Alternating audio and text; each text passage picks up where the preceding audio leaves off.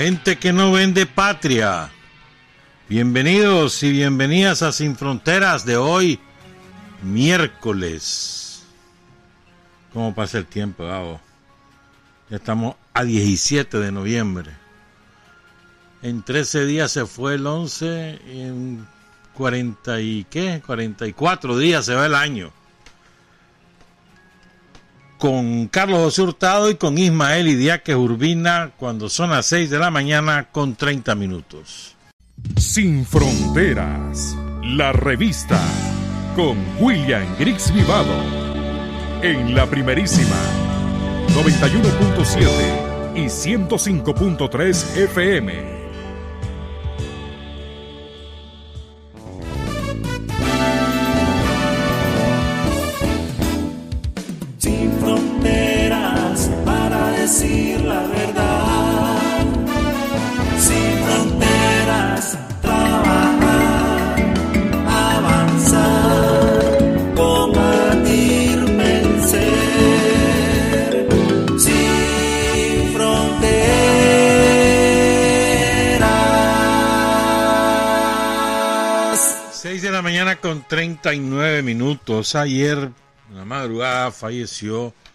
un compañero al que conocimos en su trabajo como secretario de organización del Frente Sandinista en el departamento de Carazo, un cargo que ocupó muchos años y que lo hizo con mucha eficiencia, conocido como el pollo, Jairo Bendaña.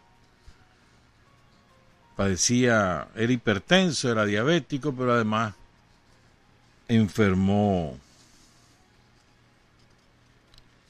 Eh, que hace unas tres semanas y debieron internarlo un poco más y someterlo a todo ese tratamiento tan difícil que hay en la unidad de cuidados intensivos. Finalmente ayer ya no pudo superar toda su dolencia y falleció en el Hospital Regional Santiago de Ginotepe. Lo conocían como el pollo, como te decía, Jairo Bendaña, muy conocido entre los sandinistas de Carazo. Dejó su cargo hace como cuatro años o cinco años, algo así. Y jamás, y no por eso dejó de ser leal al Frente Sandinista. Al que el Frente le debe muchas cosas ahí en el departamento de Carazo, sobre todo a nivel estadístico, organizativo, que él era muy bueno en ese trabajo. Nuestras condolencias a sus hijos, a su esposa, allá en Ginotepe. Son las seis y cuarenta. Claro que vamos a hablar de lo de la OEA, claro que sí. Y de todo lo, lo anexo. Las agresiones yanquis y demás. Pero yo les quiero presentar tres creo que son. Sí. Uno, cuatro cosas para que nos ubiquemos, creo yo. O sea, ¿de qué tipo de enfrentamiento estamos hablando? No se trata simplemente de que, eh, que es que la política, que es que los yanquis nos quieren someter, que sí, que es eso, pero no es solo es eso. Yo diría que tan importante como eso es los dos modelos de sociedad que se confrontan, el modelo que nosotros impulsamos y realizamos y otras sociedades también como Cuba, como Venezuela, que también impulsan y también realizan a su manera, en sus condiciones, en sus circunstancias. Yo creo que eso es tan importante como la geopolítica, como la vocación dictatorial, imperialista y colonialista de los yanquis. Tan importante lo uno como lo otro. O sea, vos no podés desligar el éxito del modelo que nosotros desarrollamos de la vocación colonial e imperialista de Estados Unidos. Están íntimamente vinculados. Entonces yo les quiero presentar algunos ejemplos, que no solamente es el sistema capitalista predominante a partir de la potencia dominante que es Estados Unidos, sino toda su, potencia subalterna. Estados Unidos tiene como, como subalterno a las sociedades capitalistas desarrolladas de Europa, empezando por Gran Bretaña, Alemania, Francia, Italia, España y etcétera. Pues Suecia, los países nórdicos son potencias subalternas. obedecen a los designios de Washington. Nunca fue más claro esto con cuando emergió en la presidencia de Estados Unidos Donald Trump. Pero eso ha, continuado de manera sostenida por la administración de Biden y realmente empezó con Obama. Pero bueno, no me voy a meter a todo ese berenjenal. Simplemente les quiero mostrar ejemplos. Voy a comenzar con el primero. En Cádiz, ¿verdad? Oigan esto. Esto pasó ayer. Cádiz es una ciudad puerto de, de Andalucía, en España. Ayer empezó una huelga del sector minero, del sector metal. Perdón, del sector metal, no del sector minero. Del sector metal. Son 20, alrededor de 20.000 obreros que están en huelga. 100, bueno, 100%, 98% de acatamiento, es decir, 98% de los 20.000 obreros están en la huelga. Un acatamiento impresionante. Van por el convenio colectivo y por mejoras salariales, ¿verdad? Pasaron negociando con la patronal y no hubo manera. Ya les voy a contar cuáles son las demandas. Pero voy a esto. Primero, es una huelga grande en un sector industrial fuerte. O sea, y, anima pues que el movimiento obrero vuelve a, a su instrumento de lucha conquistado con sangre, que es la huelga. No hay mejor instrumento de lucha para conquistar reivindicaciones obreras que la huelga. Ya después les voy a presentar los, los gringos, ¿verdad? ¿Por qué? Es un fenómeno que se está extendiendo en todas las sociedades capitalistas desarrolladas. El recuperar la organización sindical como la más idónea para representar los intereses obreros y el utilizar como método de lucha la huelga. En Estados Unidos hay muchísimos, muchísimas huelgas en los últimos meses. Los sindicatos que fueron vilipendiados a lo largo de décadas por el aparato ideológico dominante en Estados Unidos, que no solamente es son los medios corporativos, sino también parte de ese aparato ideológico es todo ese sistema escolar, la iglesia, los partidos que vituperiaron al movimiento sindical culpándolo de mil cosas, desde corrupto hasta responsable de crisis económica. Pues bueno, fruto de eso el desprestigio de los sindicatos era enorme, de tal manera que sobre el 10-15% de los norteamericanos simpatizaban con los sindicatos. Hoy en día, según las últimas encuestas, la simpatía por los sindicatos y por las luchas sindicales ha crecido al 65%. Estas son buenas noticias. Entonces les quiero contar esto de Cádiz. Les vamos a presentar un video con sonido. Pues el sonido lo vamos a presentar a los que nos están escuchando solo por radio y el video a los que nos oyen, los que nos ven, perdón, por Facebook Live o más tarde en YouTube. Fíjense bien, se fueron a la barricada a defender su centro laboral para que no lleguen los esbirros, ¿verdad? Y estamos hablando que no, son, no es una sola fábrica, son distintos centros fabriles en varias ciudades de Andalucía, pero en la provincia de Cádiz fundamentalmente, pero son 20.000 obreros. ¿eh? Vean estas imágenes y vean la actitud de la policía, los antimotines del gobierno de Sánchez, en este caso subordinado al gobierno de Andalucía. Vean cómo actúan. Vean este video y escuchen los sonidos de la gente.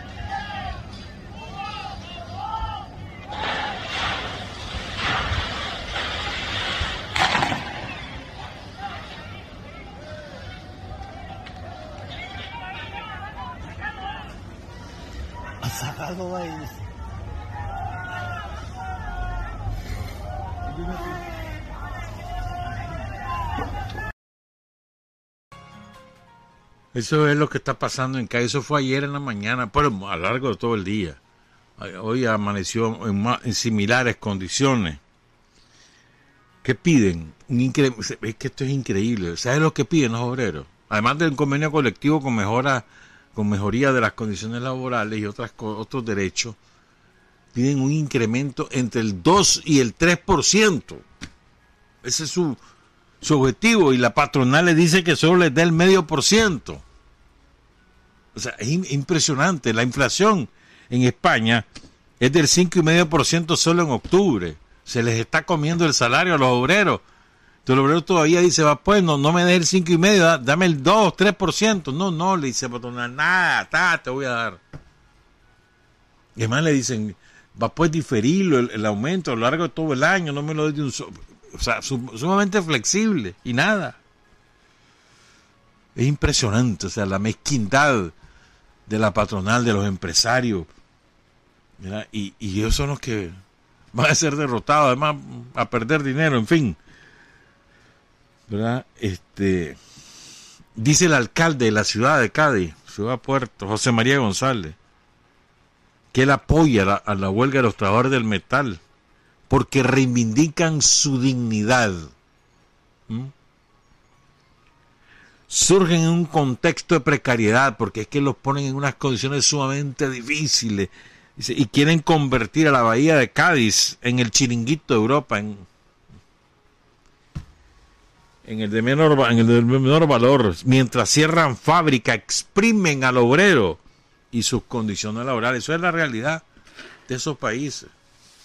Ah, Se venden ellos como muy, muy, muy de, de progreso, muy de desarrollo, a costilla de la explotación inmisericordia de obreros como los del metal de Cádiz. Ese es el primer ejemplo que les quería presentar.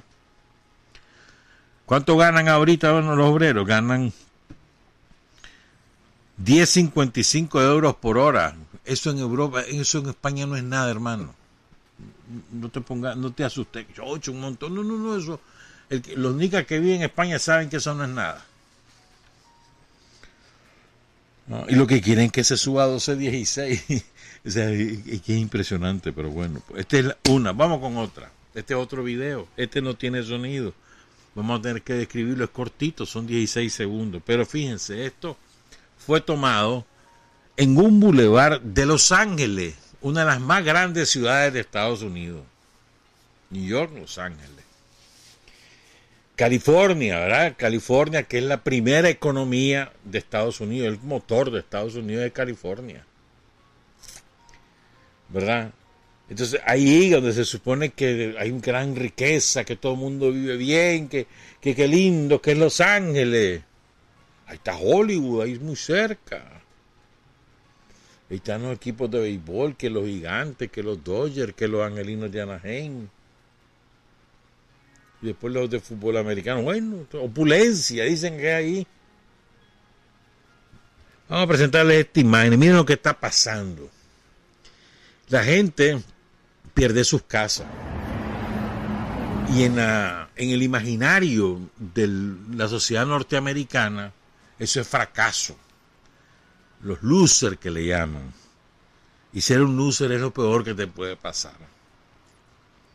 Entonces son lanzados al cesto de la basura, totalmente marginados, te quedan viendo mal, te consideran un estorbo. No hay ningún tipo de acción solidaria de la sociedad como tal. Algunas caridades que se hacen. Es impresionante. Y no te estamos hablando de, de 100, 200, hermanos son millones de familias de, estado, de estadounidenses que viven bajo los puentes, en casas de, ¿cómo es que llaman? Casas rodantes, en las aceras, que comen una vez, mejor dicho, media vez al día, que se mueren de frío en las calles. Y no estamos mintiendo, busquen las imágenes en todos los medios norteamericanos, ahí están, los medios alternativos, obviamente en YouTube sobra. En las redes sociales hay montones, en Reddit, en Instagram, ahí sobran.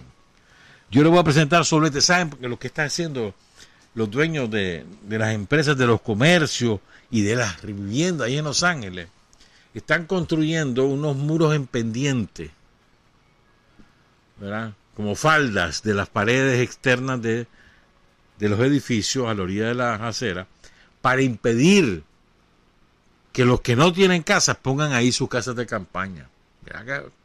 Y además les ponen como unos gradientes, de manera que sea imposible este, asir ahí las cuerdas de las casas de campaña o de lo que sea que quiera poner la gente para cubrirse, para protegerse del frío, que ya empezó el frío en Los Ángeles. Bueno, en todo el hemisferio norte. Está cruel el frío.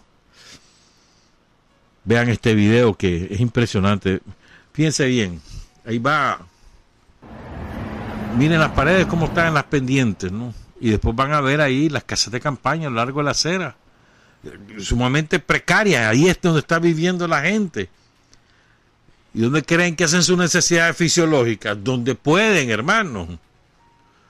Ah, van a un parque, van a un basurero, donde pueden. Esa es la realidad de millones de estadounidenses ocultados por los grandes medios corporativos que solo te ponen la opulencia, la enorme desigualdad de la sociedad norteamericana. En Florida son unas imágenes escalofriantes. Hay muchos latinos, los negros, por supuesto. Te vas al sur de Estados Unidos, a la parte de New Orleans, Luisiana, etcétera. Pues. O sea, eso es triste. En el mismo New York. Y eso vos lo buscás en la prensa alternativa norteamericana, en muchísimas páginas web, en, las páginas de los sindicatos, ahí vas a encontrar historias y fotografías y, e, y videos que te partan el corazón de lo que está pasando en Estados Unidos. Sigo. Este es otro caso. Esto es en, en Gran Bretaña, en el Reino Unido, otra la sociedad desarrollada, el modelo, qué lindo que es Londres, qué lindo que Birmingham, qué lindo que es Liverpool, qué lindo que es Bristol, qué lindo que es, en fin. No, hermano. Detrás de esa belleza, miren lo que pasa. Esto lo leí el fin de semana. El lunes me lo recordó una amiga. The Guardian, que es un diario lejos de toda sospecha de que sea izquierdista, otro diario del sistema, se escudriñó y obtuvo un informe, pongan cuidado en esto, un informe oficial del sistema de salud de Gran Bretaña. En Gran Bretaña las ambulancias son, están por medio de fideicomiso, son privadas, hay que pagar, hermano, por el uso de la ambulancia, ¿verdad? Son 160 mil pacientes británicos que en el último año han sufrido daño grave o irreversible en su salud. ¿Saben por qué? Adivinen por qué. Llaman, ¿verdad? Necesito una ambulancia. Vamos a suponer que llega la ambulancia rápidamente. Vamos a suponerlo. Llega rápido. Que no es el caso, no es la mayoría de los casos, es al revés. Pero vamos a suponer que llegó rápido. Y entonces lo llevan al paciente, digamos que, que está con un infarto o digamos que está con un derrame cerebral, un accidente cerebrovascular. Entonces ya lo llevan, pues. Se supone, ¿verdad? Vas en la ambulancia o solo te parquean en emergencia, te van y ya, para adentro, ¿no? A que te atiendan. ¿Qué va a hacer? No ocurre eso. Las ambulancias tienen que parquearse y esperar. ¿Saben hasta cuánto tiempo? Hasta cuatro horas. Y el paciente se les muere en la ambulancia o queda con tan grave daño que ya en poco tiempo fallece porque no se puede recuperar. 160 mil personas así en el Reino Unido. ¿No sabes lo que es eso?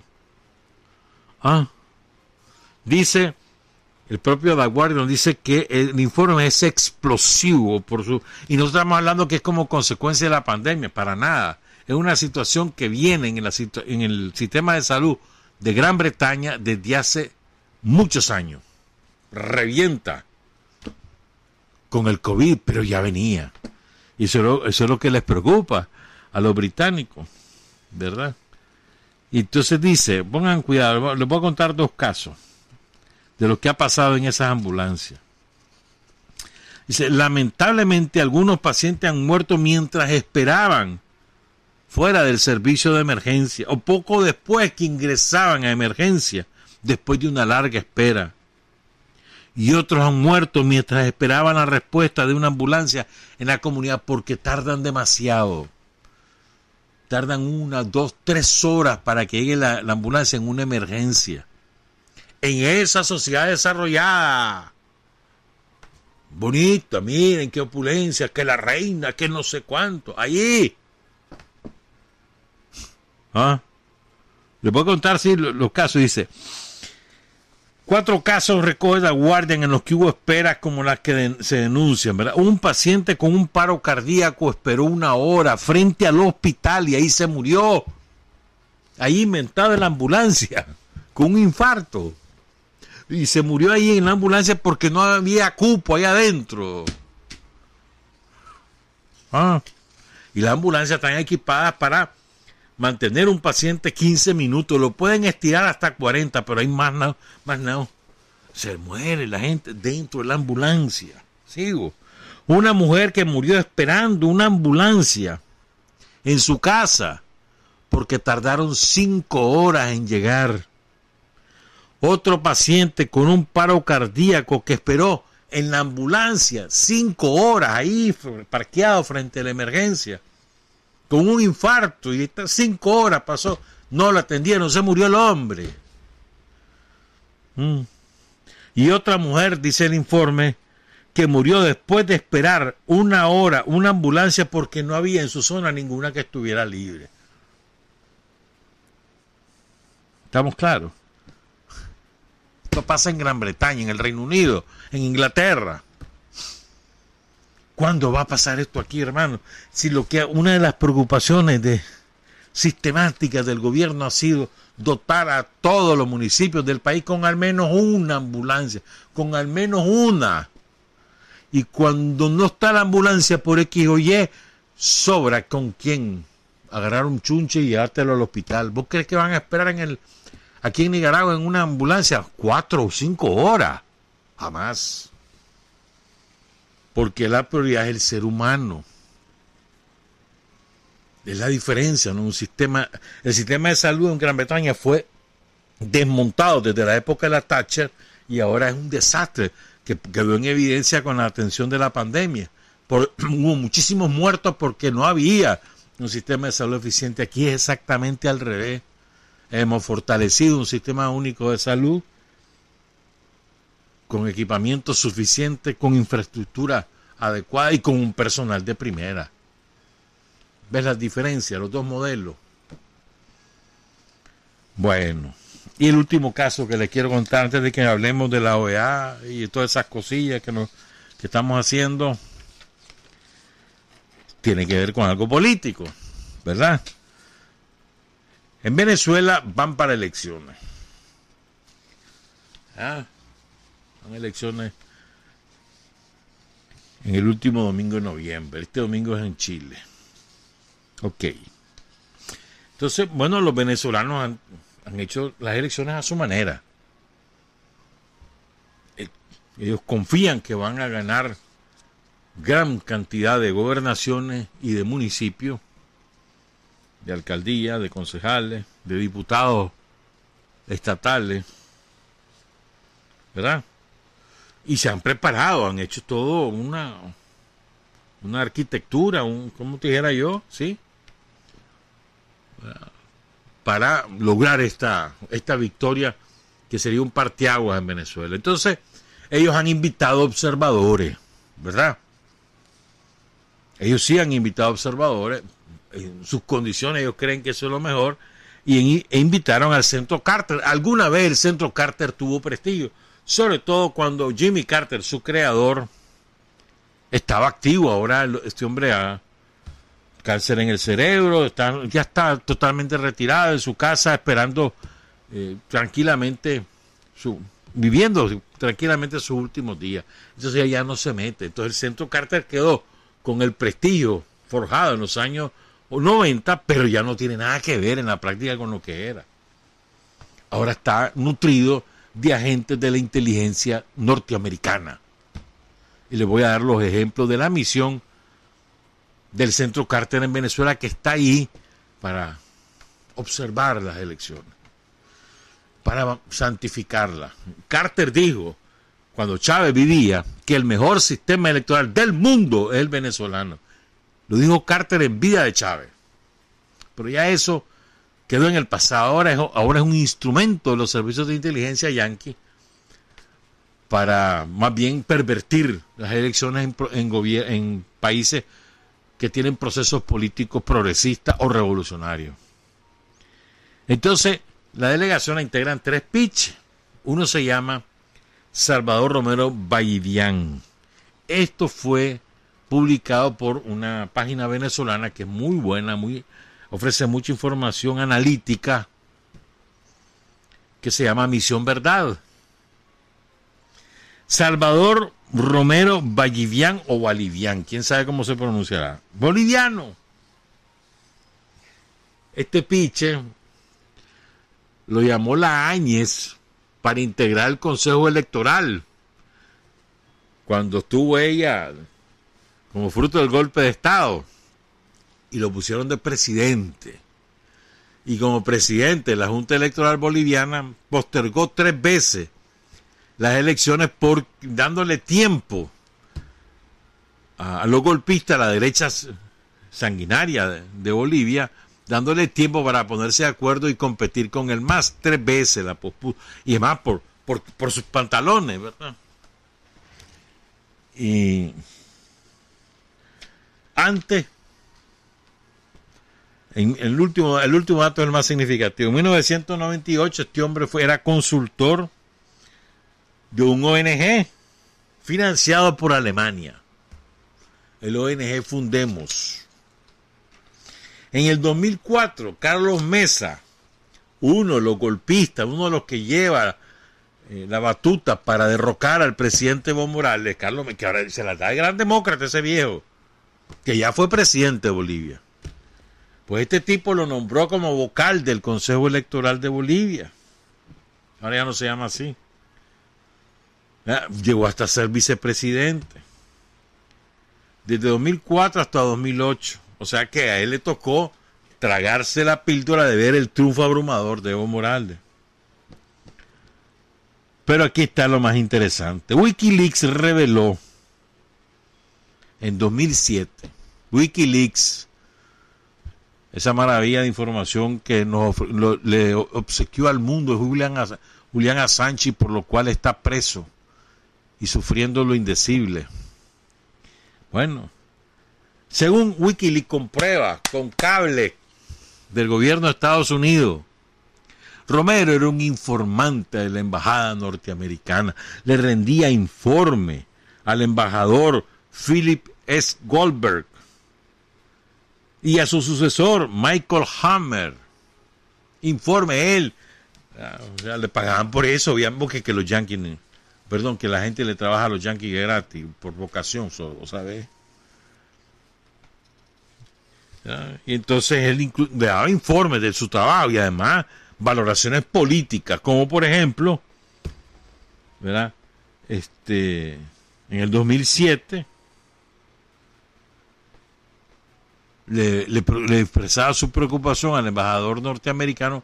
Mire, que Evo Morales quiere cambiar la junta electoral y la quiere poner solo a los de ellos. Hay que estar, hay que ver qué hacemos para que eso no ocurra. Yo voy a ver si me quedo hasta 2008, que era hasta el cargo, hasta el año que estaba electo, pues. Eh, mire que esa constitución eh, que están queriendo hacer, eso va a ser una barbaridad. Ese es Romero observador en las elecciones de Venezuela. Ah.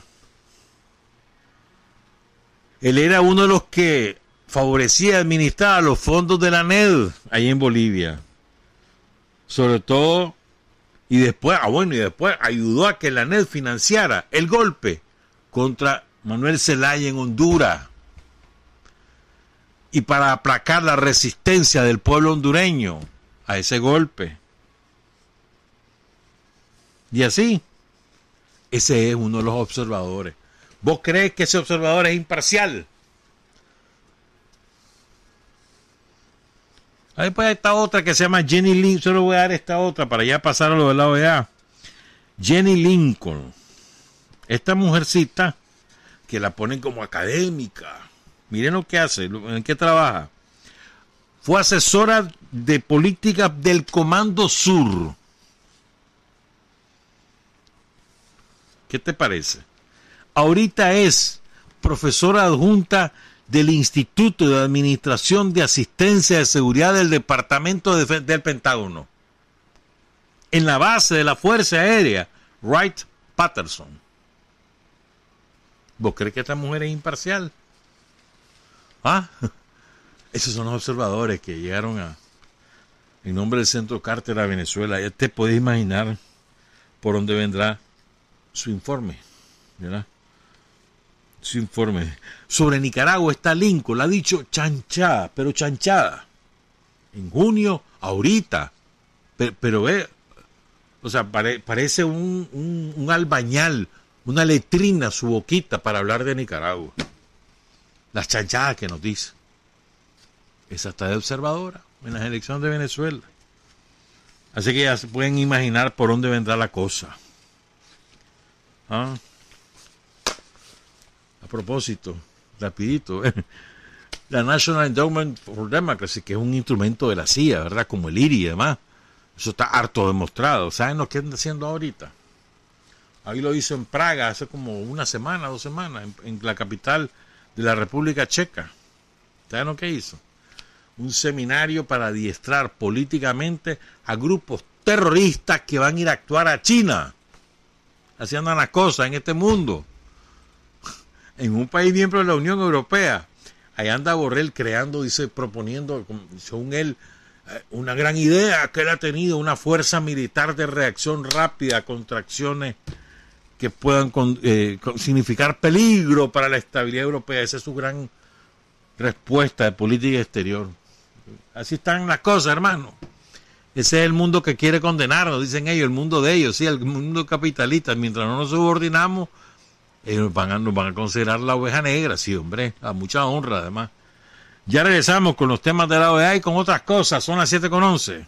Hay hombres que luchan un día y son buenos. Hay hombres que luchan un año y son mejores.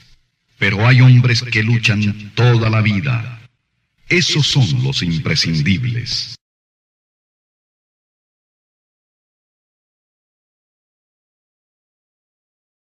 Siete de la mañana con 16 minutos. Estaba leyendo que le va muy bien a, a Xiomara Castro, la candidata del Partido Libre que fundó Manuel Zelaya después que lo expulsaron del poder. Y, y cada vez se le suma más gente, pues hasta al Jorge Arturo Reina la acaba de respaldar, los liberales y demás, está haciendo una, ha hecho una alianza muy importante, pues. Y, y parece que, que las tiene todas consigo. Pero bueno, Reanuda Gustavo Robreño sus colaboraciones con Sin Frontera, desde La Habana. Había habido un, un, cortocircuito en la comunicación por las ocupaciones de Adriana, su nieta, y Gustavo nos dedica a Nicaragua su comentario de hoy sobre las elecciones, el resultado electoral en Nicaragua. Gustavo Robreño.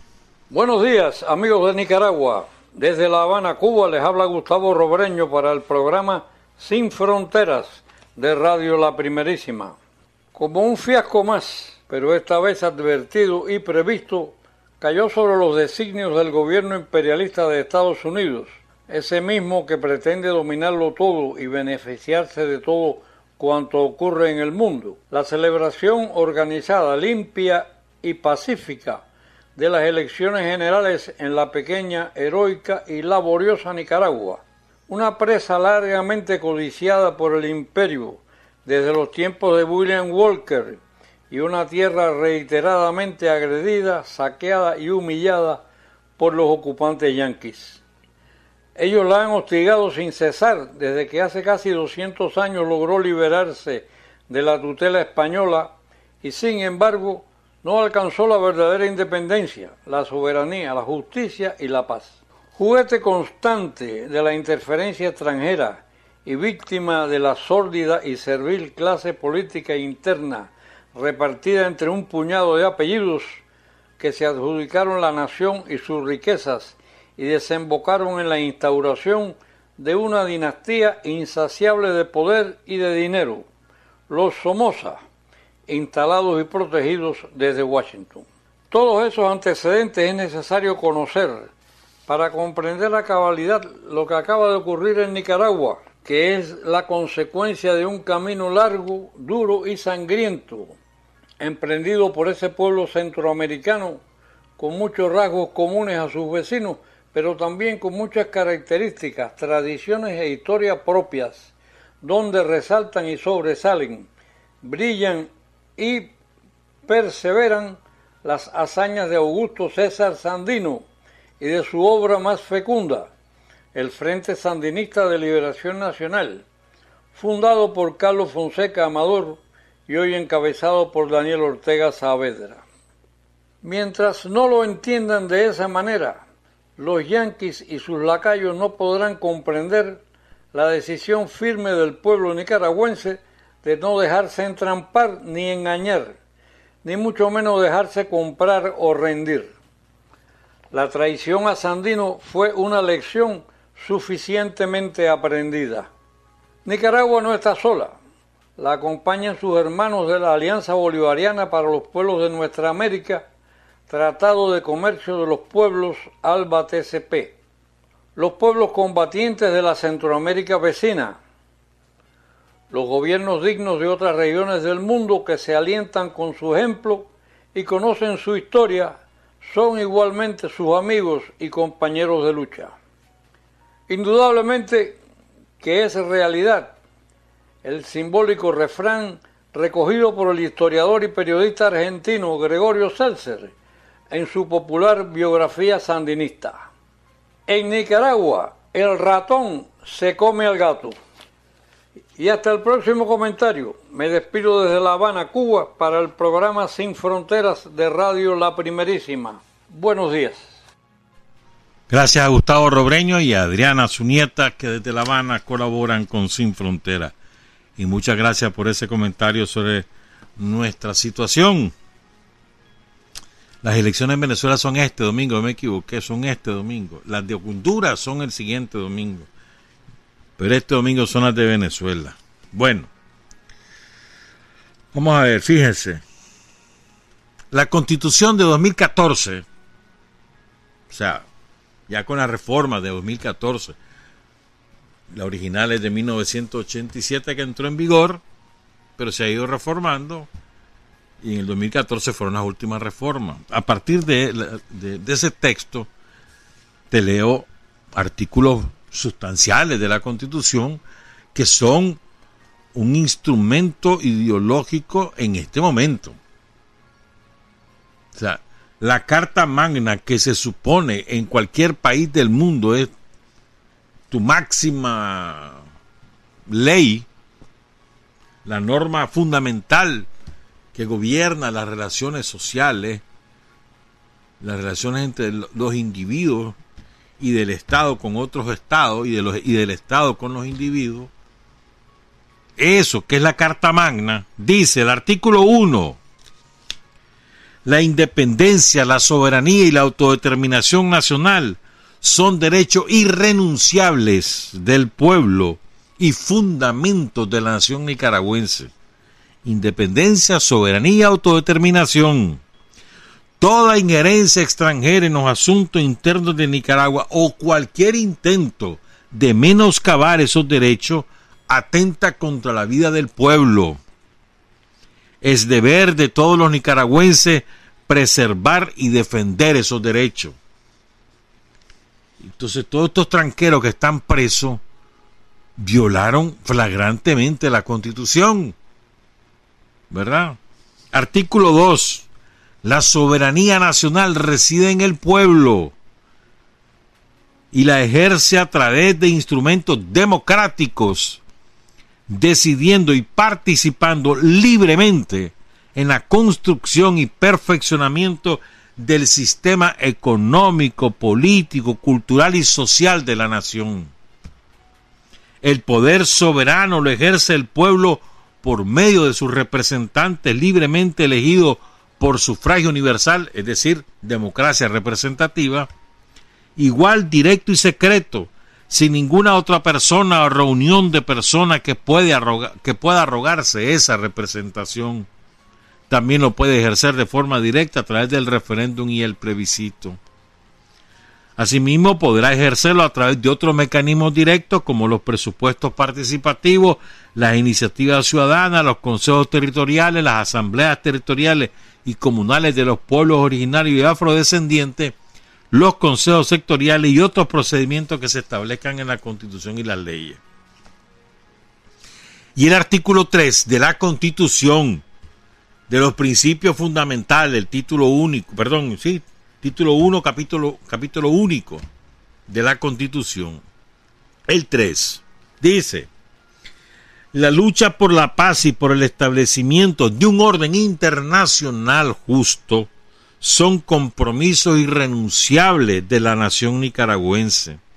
Por ello nos oponemos a toda la forma de dominación y explotación colonialista e imperialista y somos solidarios con todos los pueblos que luchan contra la opresión y la discriminación. ¿Estamos claros? Esa es la constitución. Todo nicaragüense le debe obediencia a la constitución. Obediencia, fidelidad, lealtad, porque es la expresión máxima de la nación que puede ser reformada pero en, el momento en que está vigente, esa es la expresión máxima desde el punto de vista jurídico de la nación. Entonces, ayer la Asamblea Nacional, como se anunció el lunes, aprobó la resolución que condena toda esta embestida injerencista desatada por Estados Unidos a través de la OEA y los gobiernos subalternos de América Latina que pertenecen a la OEA y el 12 de octubre, el 12 de, de, noviembre, pues emitió su declaración ahí en Guatemala diciendo yo no reconozco estas elecciones. Eso es lo que dijo la OEA. Entonces el, el, Estado de Nicaragua, la Asamblea Nacional es el primer poder del Estado, es la máxima expresión de la democracia representativa. El Estado de Nicaragua, por la vía de la Asamblea Nacional, rechaza y desconoce esta resolución que viola la soberanía, la autodeterminación, la independencia del pueblo de Nicaragua. Entonces, de acuerdo con sus atribuciones, una de las atribuciones de la Asamblea Nacional, según el artículo 138 de la Constitución, en el numeral 12, una de las atribuciones es aprobar o rechazar, aprobar o rechazar los instrumentos internacionales celebrados con países u organismos sujetos de derecho internacional. Por esa misma razón, declara, rechaza de manera categórica y pública las acciones de la OEA, las reiteradas acciones de la OEA, solicita a los demás poderes del Estado de la República de Nicaragua pronunciarse ante este reprochable acto injerencista para que juntos continuemos defendiendo la soberanía y dignidad de nuestra patria. Otros poderes del Estado, ¿cuáles son? La Corte Suprema de Justicia, el Consejo Supremo Electoral y los organismos autónomos del Estado, como la Procuraduría de Derechos Humanos, como, bueno, y otros, pues. El Ejército de Nicaragua, la Policía Nacional. Tercero, y aquí viene la clave de esta declaración, todo esto no, no ha sido, digamos, probablemente no es novedoso en el sentido que no es primera vez. Lo novedoso es el tercero. Instar al presidente de la República en su condición de jefe de Estado y de jefe de gobierno a que denuncie la Carta de la Organización de los Estados Americanos. ¿Qué significa denuncia en términos jurídicos? Desconozca, abrogue, ignore, derogue. Eso significa en términos jurídicos, en el derecho internacional, ese es su significado. La palabra denuncia en este caso no es similar a rechaza, es un término jurídico que corresponde al derecho internacional. Entonces le está pidiendo a la Asamblea Nacional que salgamos de la OEA, que nos vayamos. Eso es lo que le está pidiendo la Asamblea Nacional al presidente de la República. Insta al presidente a hacer eso. ¿Estamos claros? Dice, de acuerdo al artículo 143 de la Carta de la OEA. ¿Qué dice ese artículo? Esta carta, dice el artículo 143 de la OEA, regirá indefinidamente, pero podrá ser denunciada, te fijáis, el, el verbo denunciar, por cualquiera de los Estados miembros mediante comunicación escrita a la Secretaría General, la cual comunicará en cada caso a los, a los demás las notificaciones de denuncia que reciba.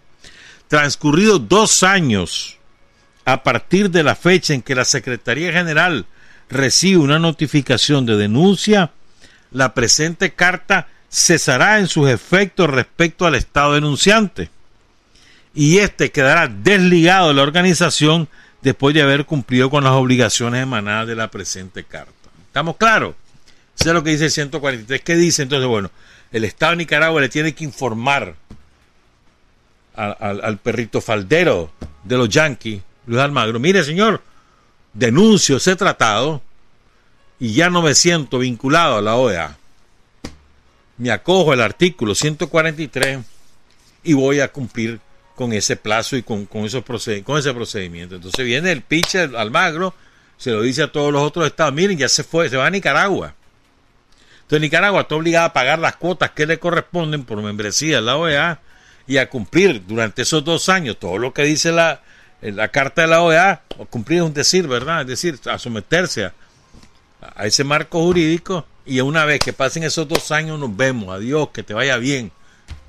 Ya, es decir, en noviembre, si fuera, si, Daniel mañana, digamos, hiciera esa carta, que no va a ser así, pero ponerle que mañana fuera, entonces, y mañana es 18 eh, de noviembre, entonces el 18 de noviembre de 2023 nos fuimos. Entre tanto, seguimos sometidos a la OEA. Eso fue lo que pasó con Venezuela. ¿Y saben lo que hizo el maldito de Almagro, los yanquis, lo que hicieron? Venezuela, Nicolás Maduro, denunció la carta de la OEA. Se salió. Entonces vino, ellos yanquis inventaron un presidente y entonces dejaron eh, a, una, a una Venezuela inexistente. De manera que ahora vienen estas elecciones. Ahí andan todos ellos, todos los observadores y no sé qué. ¿Qué va a hacer Almagro? Ya Guaidó lo han desconocido montones de países.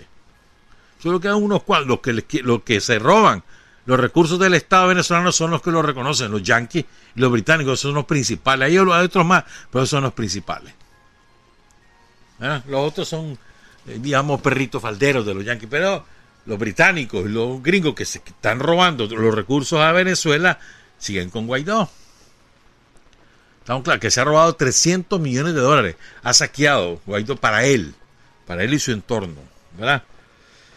Esto es lo que va a ocurrir, pues, una vez que el presidente Daniel decida, si acaso lo decide, porque lo que está haciendo la Asamblea Nacional es instándolo, sugiriéndolo, pues, que lo haga. Vamos a ver Ya está, por verse eso. Pero les quiero leer algunas cosas a ver, interesantísimas, hermano. ¿Ah?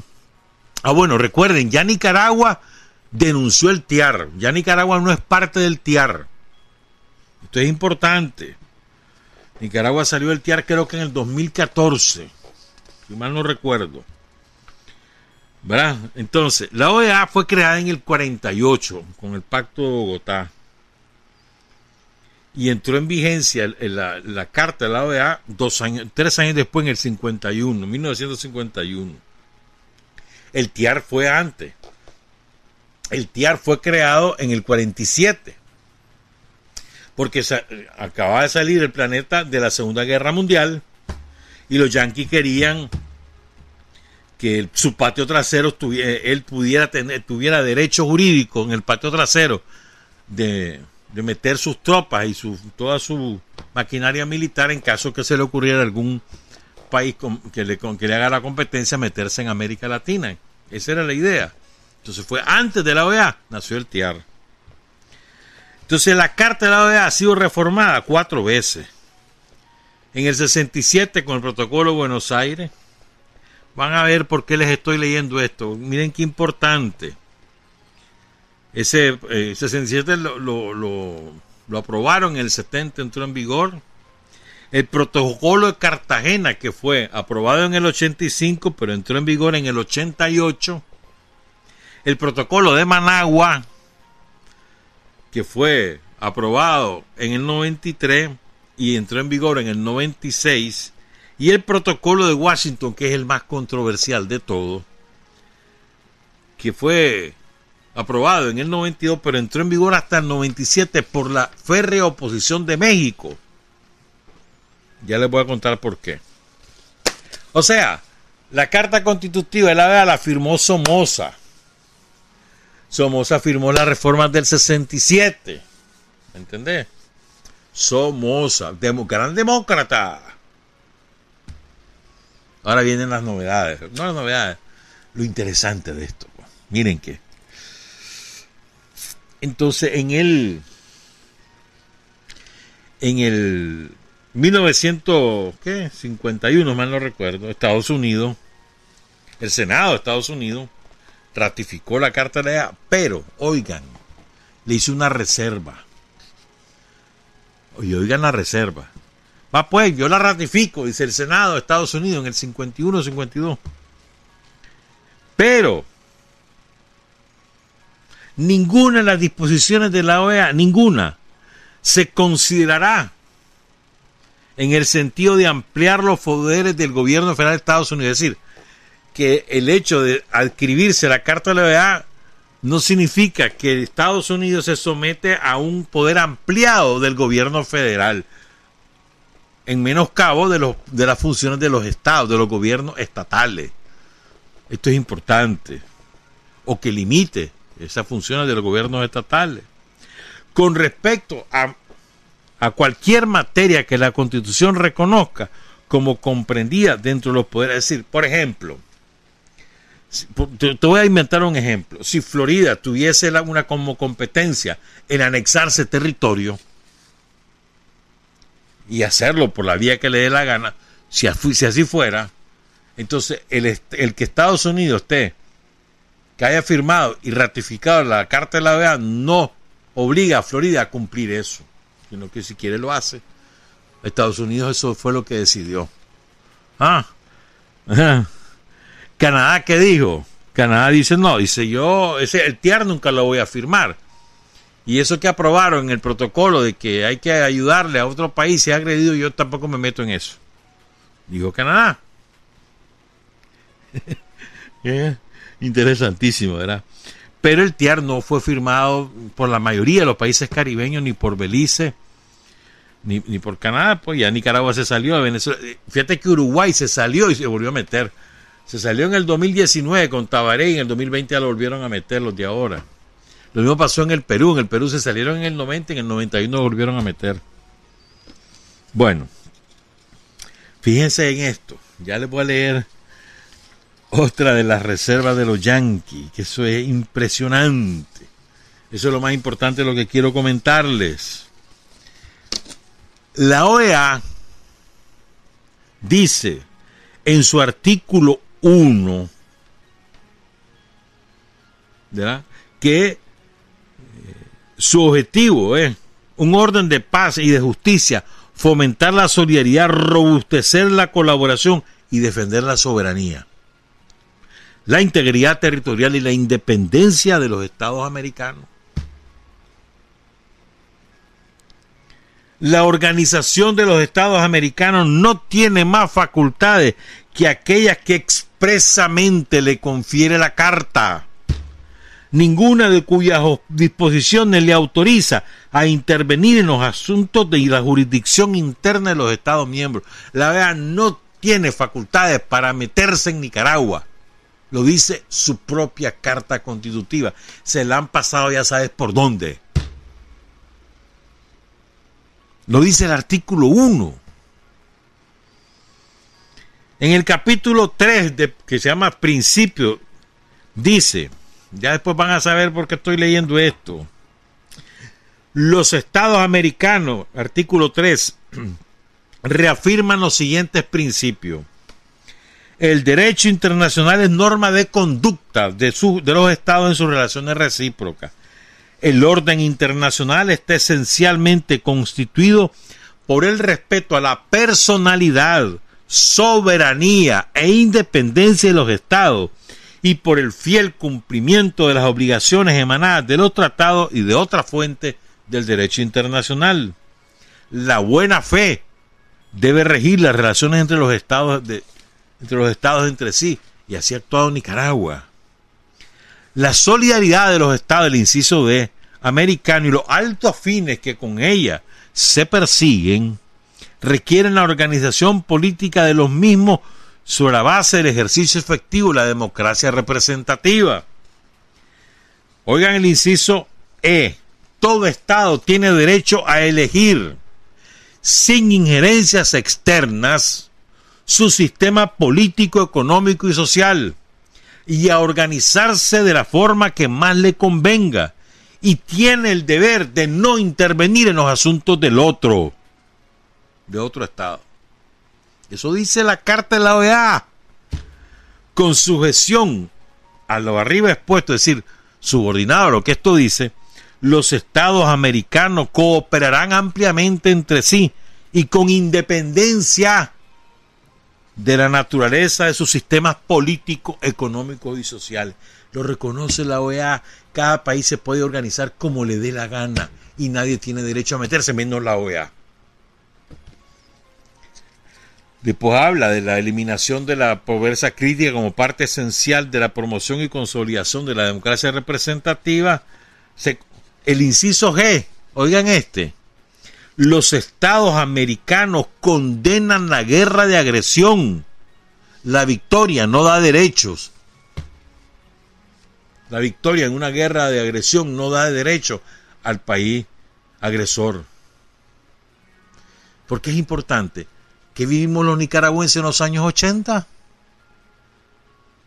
¿Quién violó la carta de la OEA? Dice, la agresión a un Estado americano constituye una agresión a todos los demás Estados americanos. Pero aquí lo ponen en el entendido que es una agresión extracontinental.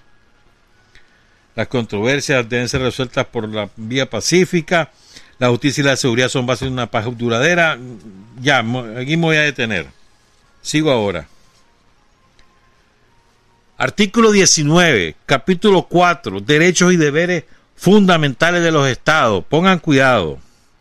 Ningún estado o grupo de estados, como ha ocurrido ahora, ningún estado o grupo de estados tiene derecho a intervenir directa o indirectamente, y sea cual fuere el motivo, en los asuntos internos o externos o de cualquier otro miembro de la, de la organización. El principio anterior no excluye solamente la Fuerza Armada, sino también cualquier otra forma de injerencia o de tendencia antitatoria contra la de la personalidad del Estado, de los elementos políticos, económicos y culturales que lo constituyen. Es taxativo, hermano, no, no se pueden meter. Lo dice claramente la carta de la OEA. Porque hay que nos vamos. Pues ellos han violado una y otra vez esa carta y les vale. Y quieren imponer resoluciones e imponer condiciones que no, que están más allá de sus funciones, que no son parte de su competencia, que no están establecidas en la Carta Constitutiva de la OEA. Oigan esto. Capítulo 6, Seguridad Colectiva. Artículo 28. Toda agresión de un Estado contra la integridad o la inviolabilidad del territorio o contra la soberanía o la independencia política de un Estado americano será considerada como un acto de agresión contra los demás Estados americanos. ¿Y qué es lo que han estado haciendo? Pues? ¿Qué es lo que está haciendo Estados Unidos? ¿Qué es lo que debería hacer la OEA? ¿Qué es lo que debería hacer? ¿Y qué es lo que hace?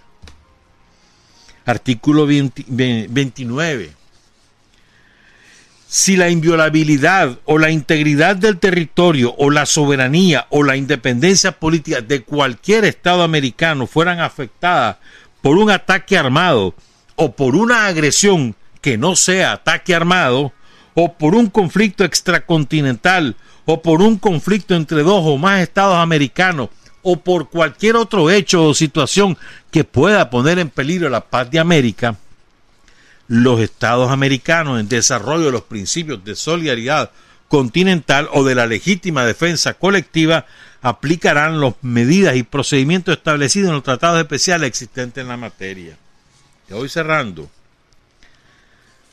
Después habla del artículo 30 del principio de solidaridad y cooperación, ¿verdad? Y le dice a, lo, a todo mundo que ayude, ¿verdad? El 31 dice que la cooperación es responsabilidad común y solidaria y que los, estados se deben comprometer en ello. Y el 35, que me interesa mucho estas dos líneas, dice, los estados miembros deben abstenerse de ejercer políticas, acciones o medidas que tengan serios efectos adversos sobre el desarrollo de otros estados miembros. Lo dice el artículo 35 de la OEA. Lo cumple. Estados Unidos hace lo que le da la gana, agrede a quien le da la gana. Y nadie le hace nada. Y la OEA jamás se pronuncia. Y lo que dice es abstenerse de ejercer política, acciones o medidas. Cualquiera. Debe abstenerse. Entonces miren qué interesante. ¿ah? El protocolo de Cartagena en 1985 implicó una, reforma profunda de la, de la, de la Carta de la OEA. La del 67 fue de ordenamiento, le incorporaron los derechos sociales, pero fue un ordenamiento, le, dieron un cuerpo más ordenado a la Carta. La del 85, la de Cartagena sí fue de fondo. Entonces vino a Estados Unidos y le dice a la OEA, al momento de firmar, no, espérate, yo te firmo eso, pero yo, lo, yo voy a decirte cómo lo entiendo yo. Y lo que yo entiendo es lo que yo voy a hacer, no lo que ustedes dicen. Así, en serio, así lo dijeron. Y eso está vigente.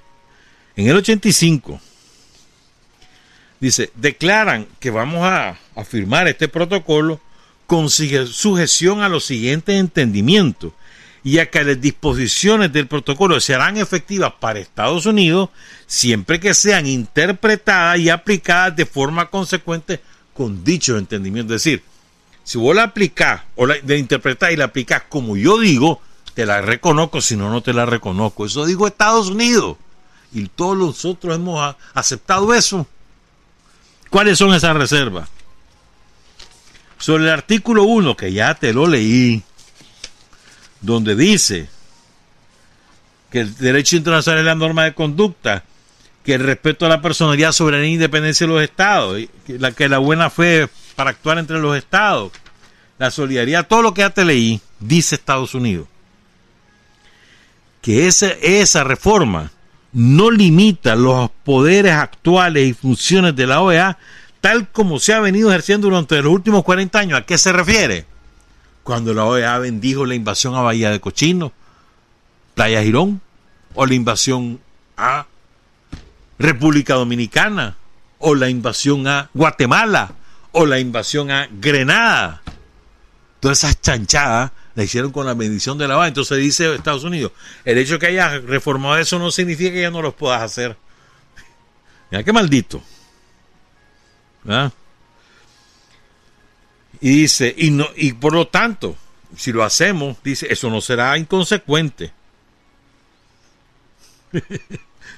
es maldito. ¿no? Dice, la segunda reserva, el artículo 3 de la carta, modificado, el, el, inciso del artículo 3 de la carta, el inciso es, es, todo Estado tiene, oigan bien, Estados Unidos reserva su propia interpretación a este inciso.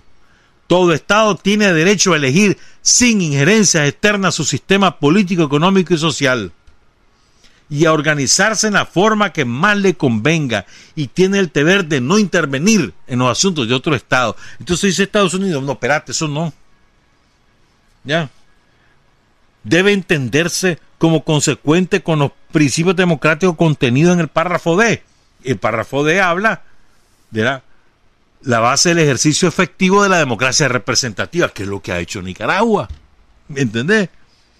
En consecuencia, dice, no impide promover la democracia y la seguridad según la Carta y el Tratado de Río, ni requiere que la OEA o sus Estados miembros deban aceptar regímenes no democráticos de algún modo hostiles a los valores interamericanos. ¿Y quién, quién lo, lo quién, cómo se dice eso?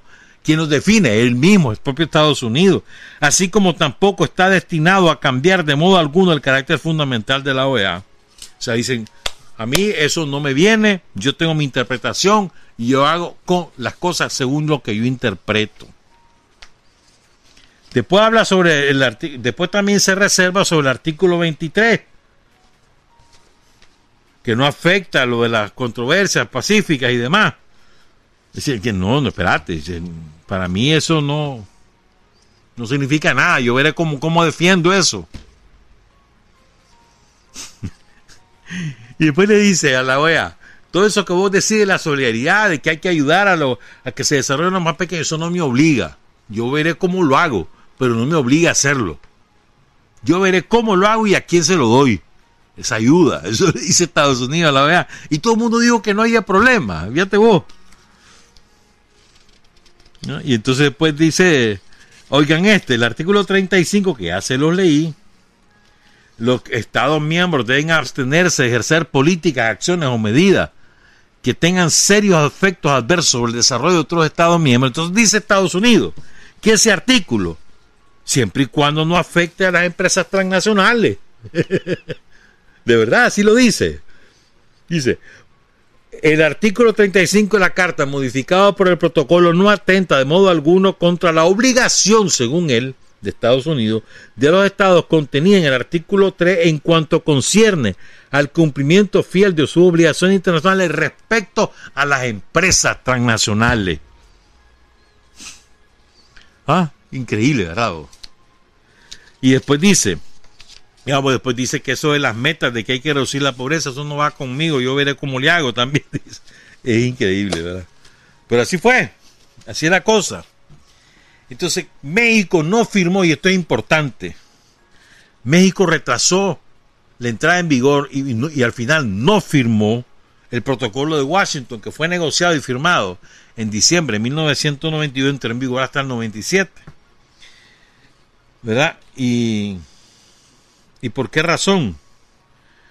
Porque eh, incorporaron la expulsión de, los, de un miembro si no cumplía con determinados requisitos.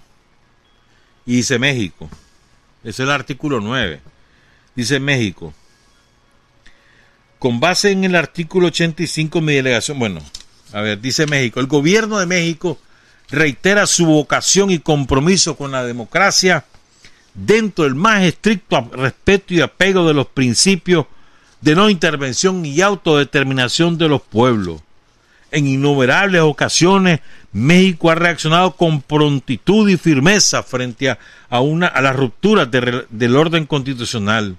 Sin embargo, México está convencido de que la democracia es un proceso que emana de la voluntad soberana de los pueblos y que no puede imponerse desde afuera.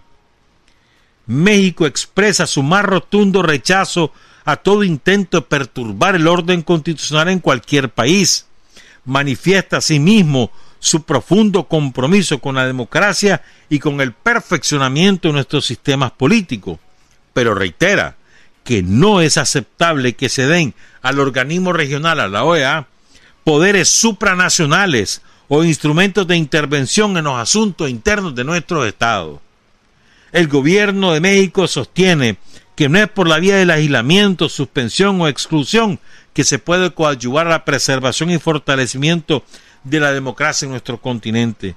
De ahí que considere que los textos sobre suspensión de Estados miembros aprobados en el protocolo de Washington modifican el propósito original de nuestra organización. En consecuencia, el gobierno de México deja constancia, no firmó y por lo tanto tampoco ratificó, por lo tanto no se adscribe a ese artículo. Es muy importante. La posición de México tal vez la recupera López Obrador, que le están haciendo la vida imposible, pero no hay manera que entienda el hombrecito. No hay manera que entienda que se la están haciendo y que le están haciendo, le aplicándole la misma receta que a Nicaragua, la misma receta que a Cuba, la misma receta que a Venezuela.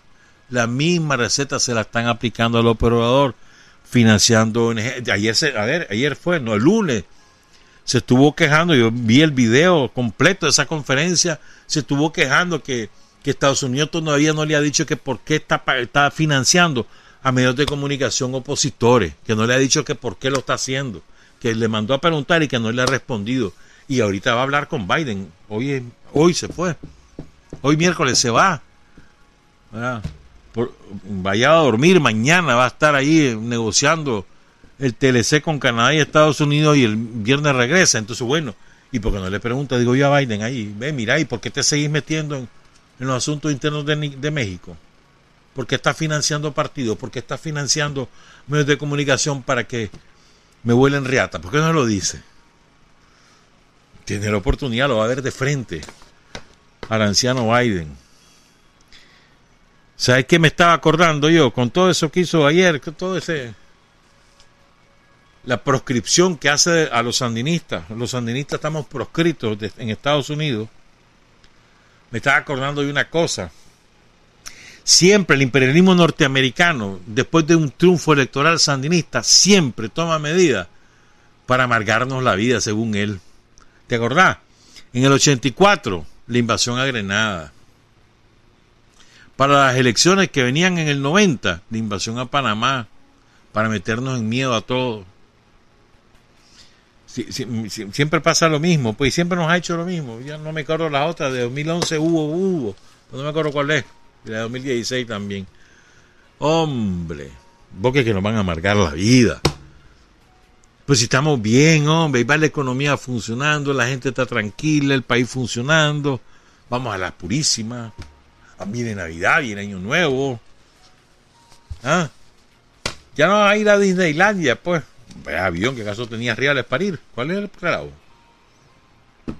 Ya no conociste. ¿Qué le vas a hacer? No conociste, hombre. ¿Qué vas a hacer? Acá sí vas a firmar con, con Brad Pitt un contrato ahí en Hollywood. Ay, los Yankees son estúpidos, pero eso solo refleja desesperación. Ya no hay en qué hacer con nosotros. No hay en qué hacer. Pero no conocen la voluntad de acero del pueblo de Nicaragua. No la o la conocen, pero creen que como son nuevos tiempos nos van a doblegar. No conocen a Daniel, hermano. Ah, no saben de que, que el temple de nuestro acero, donde fue forjado. Ah, no les tenemos miedo, hombre. No les tenemos miedo. Y los vamos a vencer. Trabajar, avanzar, combatir, vencer, patria y libertad. Revolución es sentido del momento histórico es cambiar todo lo que debe ser cambiado. Es igualdad y libertad plenas. Es ser tratado y tratar a los demás como seres humanos. Es emanciparnos por nosotros mismos y con nuestros propios esfuerzos. Es desafiar poderosas fuerzas dominantes dentro y fuera del ámbito social y nacional. Es defender valores en los que se cree al precio de cualquier sacrificio. Es modestia, desinterés, altruismo, solidaridad y heroísmo. Es no mentir jamás ni violar principios éticos. Es convicción profunda de que no existe fuerza en el mundo capaz de aplastar la fuerza de la verdad y las ideas. Revolución es unidad, es independencia, es luchar por nuestro sueño de justicia para Cuba y para el mundo, que es la base de nuestro patriotismo, nuestro socialismo y nuestro internacionalismo.